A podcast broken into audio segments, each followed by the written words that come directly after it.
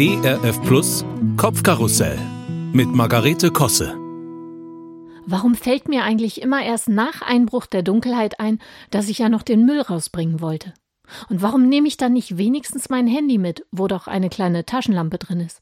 Im Müllhäuschen an der Straße stehen nämlich die gesamten grünen, gelben und braunen Tonnen unserer Häuserreihe. Das bedeutet, dass ich im Dunkeln erstmal an den Umrissen die Farbe der Tonne zu erahnen versuche. Und dann taste ich unterhalb der Klappe nach den Drachen. Ja, Sie haben richtig gehört. Um die eigenen Tonnen zu kennzeichnen, habe ich nämlich seinerzeit die schönen kleinen quadratischen Aufkleber vom Phantasialand genommen. Die mit den bunten Maskottchen drauf. Darum taste ich nun also nach den Drachen Drago, Feni und Wang, damit ich nicht aus Versehen meinen Müll fremd entsorge.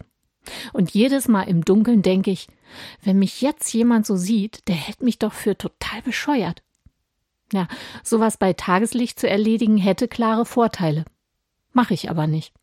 Vielleicht hat mein Unterbewusstsein ja im Geheimen Spaß an sowas.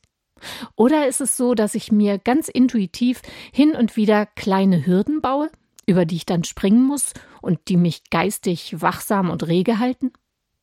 Könnte ja sein, denn als ich heute in meinem Auto saß und dort auf die Uhr schaute, war ich kurz verwirrt. Es ist nämlich so, dass ich die Zeitanzeige einfach das ganze Jahr über auf Sommerzeit lasse.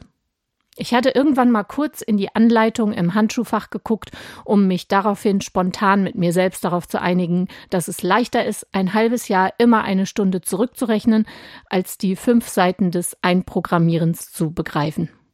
Ich fahre das Auto seit fast fünf Jahren. Wenn man wohin will und spät dran ist, ist man von Oktober bis März immer kurz erleichtert.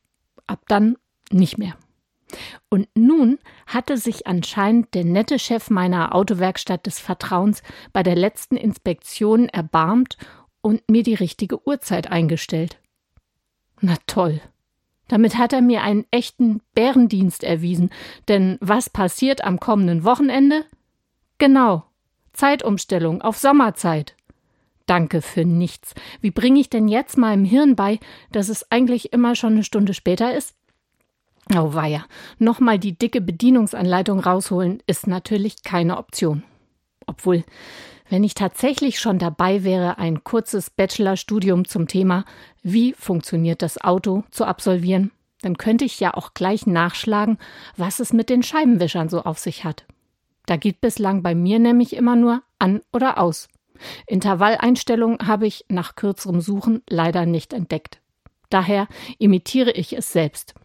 Ist mit der Zeit etwas anstrengend, hält aber auch wach. Schon lustig, womit man, beziehungsweise vermutlich nur ich, sich im Laufe der Zeit so alles arrangiert. Oder kennen Sie sowas auch? Das wird mich ja mal interessieren. Naja, auf jeden Fall ist das mit der Sommerzeit ja so, dass die Tage für uns dann wieder länger werden. Erstmal wird's nur früher heller, aber dann irgendwann mal auch abends später dunkel. Da könnte ich es doch tatsächlich schaffen, den Müll noch bei Tageslicht rauszubringen. Obwohl, dann würde ich es bestimmt sehr vermissen, das Drachen ertasten.